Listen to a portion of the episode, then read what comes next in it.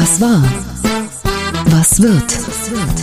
Bosbach und Rach, die Wochentester. Das Interview. Powered bei Redaktionsnetzwerk Deutschland und Kölner Stadtanzeiger. Und hier sind die Wochentester. Wolfgang Bosbach und Christian Rach. Hallo und herzlich willkommen, Christian Rach hier aus Hamburg. Ein freundliches Hallo aus Bergisch Gladbach von Wolfgang Bosbach. Sie hören eine Interviewfolge der Wochentester mit dem Psychiater und Psychotherapeuten Dr. Manfred Lütz. Ein Psychogramm über Wladimir Putin. Gleich. Unser heutiger Werbepartner ist die Norddeutsche Klassenlotterie NKL. Wir bedanken uns für die freundliche Unterstützung. 400 Gewinne von einer Million Euro und mehr. Dazu Sachgewinne wie Häuser, Autos und Gold mit einem Höchstgewinn von 30 Millionen Euro. Das ist die 148. NKL-Lotterie. Die Chance auf den Höchstgewinn liegt bei 1 zu 45 Millionen 724.737. Und wenn Sie dabei sein wollen, können Sie sich bis zum 1. April ein Los bestellen auf nkl.de slash gewinnen. Die Lotterie läuft über sechs Monate und die Gewinne steigen von Monat zu Monat. Das Beste, die Trefferchance pro Los liegt bei über 50 Prozent, wenn Sie an der gesamten Lotterie teilnehmen. Die Gewinne sind übrigens staatlich garantiert. Bestellen Sie Ihr Los bis zum 1. April über die Internetseite nkl.de slash gewinnen. Wir wünschen Ihnen viel Glück. Den direkten Link zum Los finden Sie selbstverständlich auch in unseren Show Notes. Wichtig, die Spielteilnahme ist erst ab 18 möglich und Glücksspiel kann süchtig machen. Infos auf nkl.de slash Glücksspielsucht. Heute zu Gast bei den Wochentestern Dr. Manfred Lütz. Der Psychiater und Psychotherapeut erklärt, wie verhaltensauffällig und zurechnungsfähig Wladimir Putin ist und wie wir mit ihm umgehen müssen. Das Psychogramm des russischen Staatschefs. Heute bei den Wochentestern.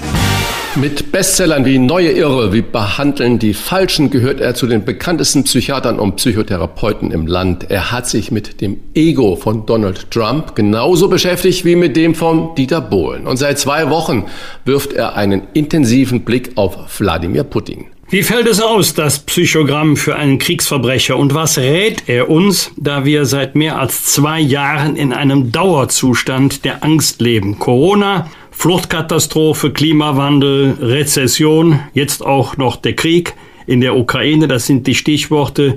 Was nun? Fragen wir und heißen herzlich willkommen Dr. Manfred Lütz. Hallo, grüß Gott. Herr Lütz, ich fange mal gerade mit so einem laxen Satz an, was die ganze Welt sich ja fragt. Ist Wladimir Putin noch ganz richtig im Kopf? Über diese Frage streiten sich ja rund um den Globus die Experten. Die NATO in Brüssel analysiert Satz für Satz von Putin und stellt fest, es wird immer schwerer, allem noch einen Sinn zu geben. Und James Clapper, der oberste Direktor aller US-Geheimdienste in der Zeit von Barack Obama, sagte kürzlich bei CNN über Putin, ich mache mir Sorgen um sein seine intellektuelle Schärfe und sein emotionales Gleichgewicht.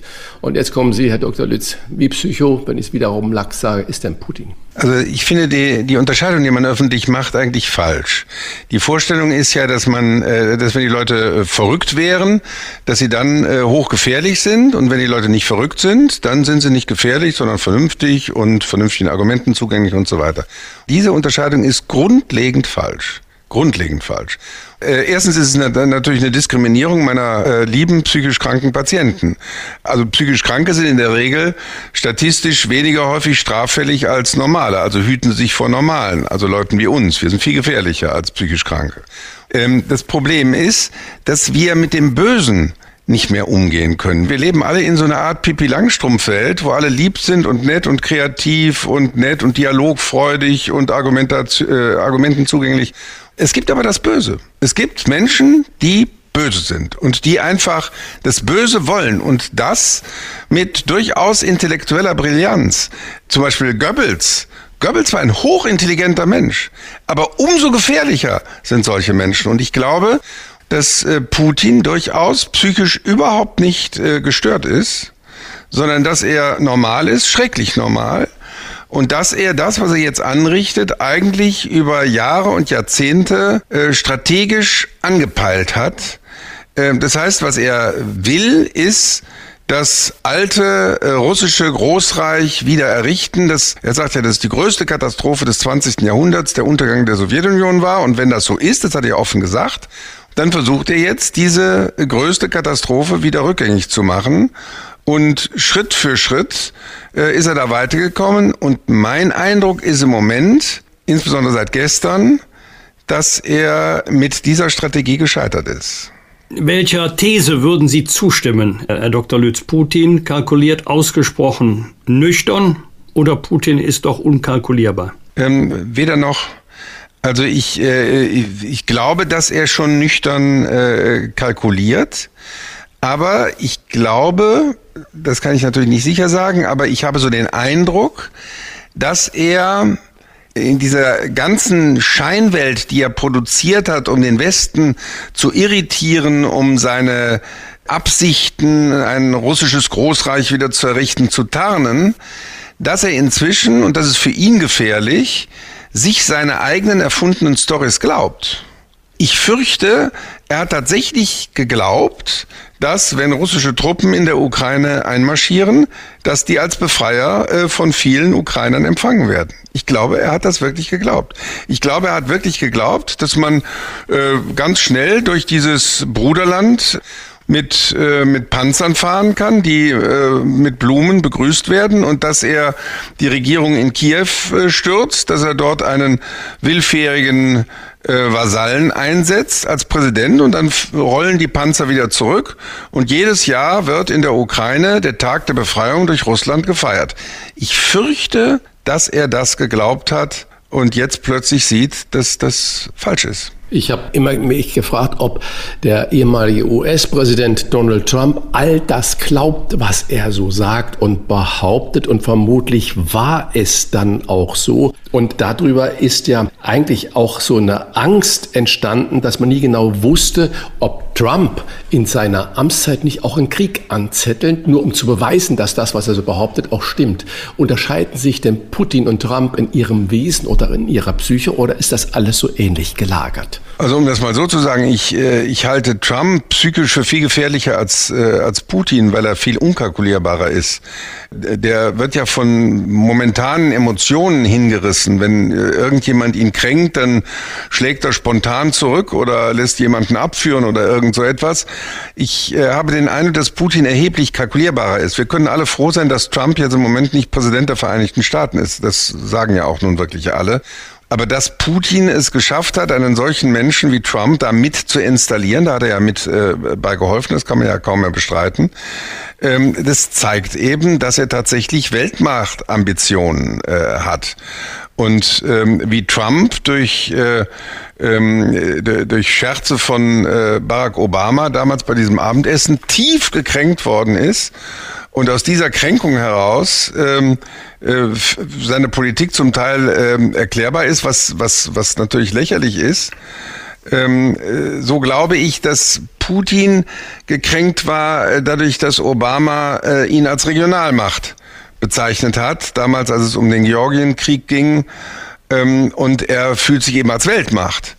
Und ähm, er ist insofern sogar fast weitergekommen als die Weltmacht Sowjetunion als er in der Lage war, den amerikanischen Präsidentschaftswahlkampf maßgeblich zu beeinflussen. Das ist Stalin, Khrushchev, Brezhnev nie gelungen.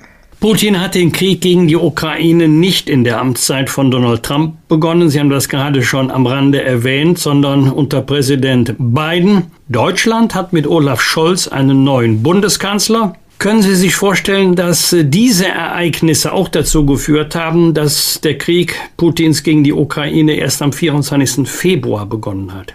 Ja, aber das, da sind wir sehr im Spekulativen. Also äh, ich glaube, für Putin wäre ein Krieg zu Zeiten von Donald Trump natürlich viel günstiger gewesen, weil die äh, westliche Führungsmacht gelähmt war in dieser Situation und der Westen zerstritten war.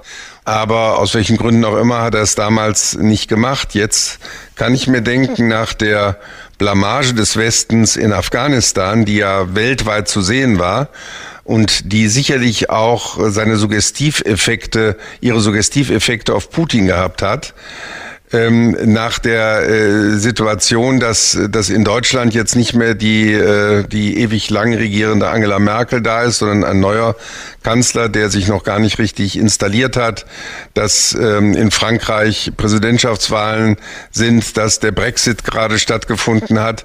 Also ich kann mir vorstellen, dass diese Gesamtkonstellation einschließlich russischer Erfolge in Mali, äh, also auch weltweit, ähm, äh, einschließlich der Verbesserung der Kontakte zu China, dass das alles dazu beigetragen hat, dass er sich gesagt hat, jetzt oder nie und den Angriff jetzt gewagt hat. Wenn diese Faktoren, die Sie gerade da geschildert haben, Brexit, neuer Kanzler, Wahlkampf und so weiter, wenn das alles die Fakten sind, glauben Sie, dass Putin dann alleine an seinem großen Tisch sitzt und darüber sinniert und sagt, jetzt ist die Chance und jetzt greife ich mir wieder die alten Teilrepubliken von Sowjetunion und mache wieder das große russische Reich. Ist das der alleinige Triebfeder? Das weiß ich natürlich nicht genau. Also wenn ich das genau wüsste, dann wäre ich jetzt der gesuchteste Berater weltweit wahrscheinlich. Also jeder spekuliert da so ein bisschen vor sich hin. Meine Sorge ist ein bisschen, dass das derzeitige russische Regime eigentlich wenig Machtzirkel noch hat. Also mein Eindruck ist, ich bin da jetzt kein Spezialist, es gibt ja kein Politbüro oder so etwas, was es immer noch zu Khrushchevs Zeiten gab, in, äh, wo man im Politbüro dann über den, äh, die Kuba-Krise auch kontrovers debattiert hat oder so. Ähm, das scheint es alles nicht mehr zu geben, so, so einen Zirkel. Ähm, sondern nur noch Putin und man sieht dann immer wieder diese Veranstaltungen, wo im Grunde ja seine, seine obersten Offiziere da sitzen wie die Römer bei Asterix und Obelix. Also ist ja fast bemitleidenswert. Oder dass er dann öffentlich die äh, Leute antreten lässt und dann den Geheimdienstchef ähm, irgendwie runtermacht. Das sind ja auch so merkwürdige Allüren. Das heißt, die Sorge, die man äh, psychologisch dabei hat, wer redet mit ihm eigentlich noch auf Augenhöhe? Wer würde ihm sagen, jetzt, jetzt ist Schluss? Ohne dass er Angst haben müsste, dass was passiert. In der Spätzeit Stalins war das ja so, dass äh, jeder Angst hatte, dass äh, diese fast paranoiden Vorstellungen von Josef Stalin äh, dazu führen könnten, dass er dann auch irgendwo im Gulag landet. Ähm, äh, die Situation könnte jetzt im engsten Zirkel von Putin auch gegeben sein. Also die Hoffnung äh, ist einfach, dass die Frustration Putins über die ähm, das völlige Scheitern dieses Ukraine-Abenteuers, was für ihn ein Abenteuer ist, aber für die Menschen schreckliches Leid bedeutet, dass das ihn vielleicht äh, einigermaßen zur Besinnung bringt und, ähm, äh, und dazu führt, dass er versucht, jetzt Schaden, ähm, äh, weiteren Schaden zu verhindern. Denn dass dieser Krieg nicht zu gewinnen ist, das wird er wahrscheinlich jetzt auch gemerkt haben. Wenn einer wie Putin mit Atomwaffen droht, wie viel Angst macht Ihnen das? Naja, das macht einem immer Angst. Aber äh, man hat dann die Parallele gehabt, dass 2014 bei der Krim-Krise äh, er ja dann auch diese Bereitschaft, diesen, diesen Bereitschaftsgrad 3 oder was das ist, ausgerufen hat, sind ja vielleicht auch so ein bisschen Gedanken, wie, wie sie Donald Trump ja auch mal hatte, dass er gesagt hat, wir zahlen da so viel, müssen wir auch mal äh, irgendwie äh, einsetzen können vielleicht. Und dann hat man ihm gleich gesagt, um Gottes Willen.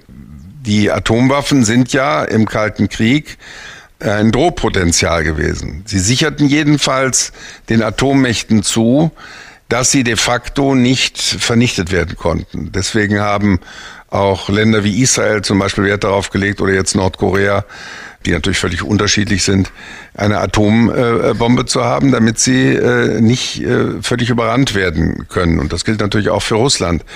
Aber wir haben natürlich historisch erst seit 70 äh, Jahren Erfahrung mit einer Welt, in der es Atomwaffen gibt. Deswegen sind viele Erfahrungen aus früheren Kriegen, die sind, äh, die, die kann man nicht mehr, mehr umsetzen. Jetzt zum Beispiel, wenn in der Ukraine ähm, verständlicherweise der Präsident oder auch der ukrainische Botschafter in Deutschland bitten, dass die NATO helfen soll, dann äh, wäre das, sagen wir mal, vor 80 Jahren tatsächlich eine Frage gewesen, warum nicht die westlichen Mächte äh, sich solidarisch mit der Ukraine erklären und eine Flugverbotszone einrichten. Aber in einer Zeit, in der es um eine Atommacht geht, wo die eine Atommacht dann die andere Atommacht direkt angreifen würde, also ähm, äh, Amerika sozusagen als NATO-Macht Russland direkt angreifen würde, das wäre eine Gefährdung, vor der man wirklich Angst haben muss. Das war bei der Kuba-Krise so und die ist ja im letzten Moment abgewendet worden. Äh, das war im Koreakrieg ein bisschen so, weil Russland da immerhin auch von ferne involviert war. Und das ist eine Situation, die man jetzt unter keinen Umständen in Kauf nehmen will. Ich kann das, ich kann das sehr gut verstehen. Ich kann auch verstehen, dass der ukrainische Präsident trotzdem äh, dringend bittet um eine Flugverbotszone. Aber äh, ich glaube, dass es nicht verantwortbar wäre, das Risiko eines Atomschlags einzugehen. Also man hat immer die Befürchtung, dass Putin, wenn er ganz verzweifelt ist, weil das alles nicht so läuft, wie er sich das denkt, vielleicht auch die sogenannten taktischen Atomwaffen einsetzt, kleinere äh, Atomwaffen und irgendwo ein Zeichen setzen will. Es könnte auch sein, dass dann ein solches Zeichen, das wäre ja die Überschreitung einer, einer Schwelle, das wäre seit äh, Nagasaki sozusagen zum ersten Mal wieder eine kriegerisch eingesetzte Atomwaffe, dann zur amerikanischen Gegenreaktion und zu einer Eskalation führen würde, die zur Auslöschung ganzer Großstädte führen würde. Das kann niemand äh, verantworten. Sie haben vorhin schon gesagt, Putin hätte erkannt, der Krieg ist äh, nicht zu gewinnen. Nun gehen wir mal ein bisschen so in das Spekulative. Wenn nach zwei Wochen Krieg feststeht oder sich herausschält, dass der Krieg nicht zu gewinnen ist, kann es denn noch ein Zurück für Putin geben? Kann jemand, der so von Machtdemonstration getrieben ist, diesen Krieg auch noch beenden und sein Gesicht wahren? Oder verbietet ihm das dann sein Charakter? Ähm, ich halte Putin für erheblich rationaler und auch intelligenter als Donald Trump. Und, ähm, und deswegen kann ich mir vorstellen, dass er über Möglichkeiten verfügt, äh, mit einer neuen Situation neu umzugehen. Das ist ja Intelligenz. Intelligenz ist mal definiert worden, die Fähigkeit, in schneller Zeit sich auf veränderte Situationen einzustellen. Und die Situation ist verändert. Also ich kann mir vorstellen, dass, ähm, dass er äh, rationale äh, Lösungen versucht. Das ist natürlich äh, nicht einfach. Also ähm, das würde ja bedeuten, dass auch die russische Gesellschaft dann nach und nach ähm, mal mitkriegt, dass äh, Putin ähm, und, dass Russland nicht gesiegt hat, das wird man kaum der Bevölkerung vorenthalten können. Das kriegen die ja jetzt schon einigermaßen mit. Das würde auch zu einer Destabilisierung der Verhältnisse in, äh, in Russland äh, führen. Andererseits die Fortsetzung des Krieges ähm, wird auch zu einer Destabilisierung führen. Äh, es ist halt was anderes und das hat er vielleicht nicht genügend äh, vorausberechnet, wenn Russen ähm, äh, Afghanistan äh, überfallen, wie sie das in den äh, vor 50 Jahren getan haben, oder wenn, äh, wenn Russen Tschetschenen überfallen. Aber hier überfallen sozusagen Russen russisch sprechende Menschen. Und da sollen junge russische Soldaten äh, russisch sprechende Menschen erschießen. Das ist noch mal etwas anderes. Das ist schon eine Form von Brudermord sozusagen, wo es noch andere Hemmschwellen gibt. Das heißt, ich glaube, es ist eine sehr komplizierte ähm, Situation, aber ich kann mir vorstellen, dass Putin irgendeinen Kompromiss, der einigermaßen gesichtswahrend äh, sein soll, formal, äh, finden wird. Es deutet sich ja da jetzt etwas an, dass er jetzt plötzlich behauptet, er wolle ja gar nicht die äh, ukrainische Regierung absetzen, die er vorher als Drogenabhängige und Neonazis beschimpft hat. Plötzlich ist das alles scheinbar nicht mehr so. Er wolle dieses Land auch nicht besetzen. Das sind alles neue Töne. Ich glaube, dass diese neuen Töne mit der äh, desolaten Situation auch der russischen äh, Truppen in der Ukraine zu tun hat. Ähm, und man wird dann hoffentlich, und ich hoffe sehr bald, einen Kompromiss finden, denn wenn man davon gehört hat, dass ein Kinderkrankenhaus schon angegriffen wird, das ist ja äh, an, äh, an verbrecherischer Brutalität kaum mehr zu überbieten. Und da wird auch sozusagen ein Hass gezüchtet in der unmittelbaren Nachbarschaft in der Ukraine, der noch auf Jahrzehnte äh, wirken wird. Das ist so ähnlich wie, äh, wie auch der Hass der Palästinenser auf die Israelis, der dann sich Jahrzehnte auswirkt. Und man muss ja sagen, dass die Ukraine ein Land war, das schon auch in sich gespalten war. wo es äh, einen äh, russophilen Präsidenten äh, gegeben hat, damals mit dem Herrn Janukowitsch, der vor allem im Osten der Ukraine gewählt wurde und dann die eher westlich orientierten Präsidenten wie der jetzige Präsident. Ähm, äh, diese Spaltung der Ukraine scheint es gar nicht mehr zu geben. Man hat sich offensichtlich gegen den Aggressor Russland zusammengetan. Und wenn es nie eine ukrainische Nation gegeben hätte, dann gibt es diese ukrainische Nation mit Sicherheit seit dem 24. Februar des Jahres 2022. Wir leben seit mehr als zwei Jahren in einer Dauerschleife apokalyptischer Nachrichten und Ereignisse, ein potenziell tödliches Virus, Klimakrise, nun die Sorge um einen dritten Weltkrieg. Was macht das mit der kollektiven Gefühlsverfassung des Landes? Ja, da brauchen wir jetzt gar kein Spezialist für zu sein, äh, um zu sagen, natürlich ist das eine äh, Belastung, eine starke Belastung. Aber aus fachlicher Sicht kann man vielleicht eher sogar sagen, dass man da eigentlich Entwarnung geben kann. Der Mensch ist in der Lage, mit schwersten Belastungen erstaunlich gut fertig zu werden. Äh, es ist zum Beispiel so, dass äh, in Kriegszeiten die Selbstmordrate reduziert ist, weil die Menschen sich gar nicht mit irgendwelchen psychischen Problemen äh, beschäftigen können, sondern die realen Probleme, die Probleme, wie man an Nahrungsmittel kommt, wie man sich schützt vor Bombenangriffen und so weiter, so im Vordergrund stehen, dass man sozusagen gar nicht irgendwelche psychischen Schwierigkeiten so ausleben kann. Das heißt, wenn man etwas Sinnvolles tut, das wirkt gegen, ähm, äh, gegen psychische Ängste am stärksten. Also jetzt zum Beispiel, wenn man, wenn man das mal gerade akut sagen kann, wenn jemand äh, nur alleine vor dem Fernseher sitzt und immer nur diese Berichte aus der Ukraine äh, sieht, das ist psychisch sehr belastend. Aber wenn man sich austauscht mit anderen Menschen, der Mensch ist ein Gemeinschaftswesen, darüber und wenn man vielleicht auch etwas Sinnvolles tut, ähm, Hilfsangebote mitorganisiert, also etwas Sinnvolles tut, das kann einen auch psychisch äh, stabilisieren. Ähm, und ich äh, glaube, Menschen werden nicht nur mit Kriegssituationen, die deutsche Bevölkerung hat einen sechsjährigen Zweiten Weltkrieg einigermaßen gut psychisch bewältigt.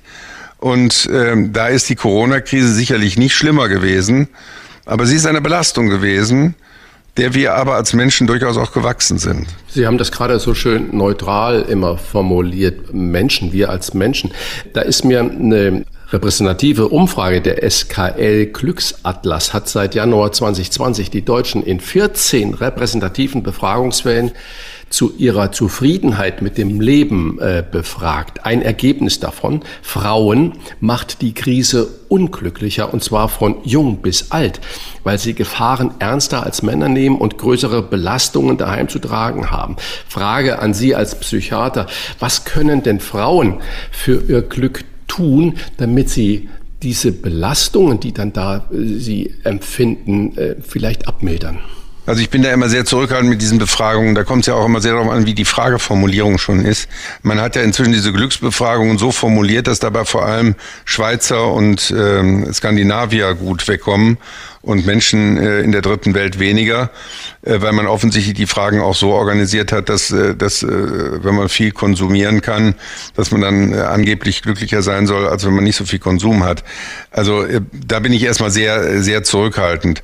Und äh, was Frauen besser tun können als Männer, das finde ich dann auch sehr schnell sexistisch. Also äh, ich glaube, dass es Frauen gibt, die äh, sehr tough mit der Situation umgeht, gehen und Männer, die äh, sehr wenig tough mit der Situation umgehen. Das finde ich auch nicht so richtig interessante ähm, Ergebnisse. Und da wäre für mich auch die Frage jetzt also eine geschlechtsspezifische Umgangsstrategie mit der Corona-Krise zu formulieren, fände ich dann schon ein bisschen schräg. Ich glaube, dass es in der Corona-Krise wichtig war, menschliche Beziehungen zu stabilisieren, auch aufrechtzuerhalten, sich umeinander zu sorgen. Also diese sozialen Fähigkeiten, die den Menschen ja auszeichnen, zu kultivieren. Und manche Menschen haben auch in dieser Corona-Situation die Prioritäten für ihr Leben anders gesetzt. Vorher plätscherte das Leben so äh, vor sich hin und möglicherweise hätten die bei solchen Befragungen vorher gesagt, oh, ich bin total happy und glücklich. Und jetzt in der Corona-Krise ist Ihnen vielleicht klar geworden, was ist eigentlich wirklich wichtig in meinem Leben? Das ist zwar auch leidvoll, das ist zwar auch unangenehm, man kann nicht mehr Sportveranstaltungen besuchen, man kann nicht mehr Theaterveranstaltungen besuchen. Das ist ja alles auch für den, für den Lebenssinn wichtig, dass man das erleben kann. Äh, sonst, sonst würden wir das in dem Jahr auch nicht nachgehen. Aber wenn man das nun nicht hat und wenn man sich mal sozusagen auf die Prioritäten seines Lebens besinnt, dann ist das zwar auch leidvoll, und macht einen nicht happy, sagen wir mal, aber vielleicht letztlich dann doch in einer tieferen Weise glücklich. Glücklich in dem Sinne, dass man weiß, was man wirklich wichtig findet im Leben, dass man weiß und erlebt hat, auf welche Menschen man sich wirklich auch in der Not verlassen kann. Das ist manchmal mehr wert, als wenn man einfach nur so plätschernd happy ist. Was empfehlen Sie denn denen, die mittlerweile die Haltung einnehmen, also bevor ich Zeitung lese, erstmal in Ruhe frühstücken? Ja, das finde ich gar nicht schlecht.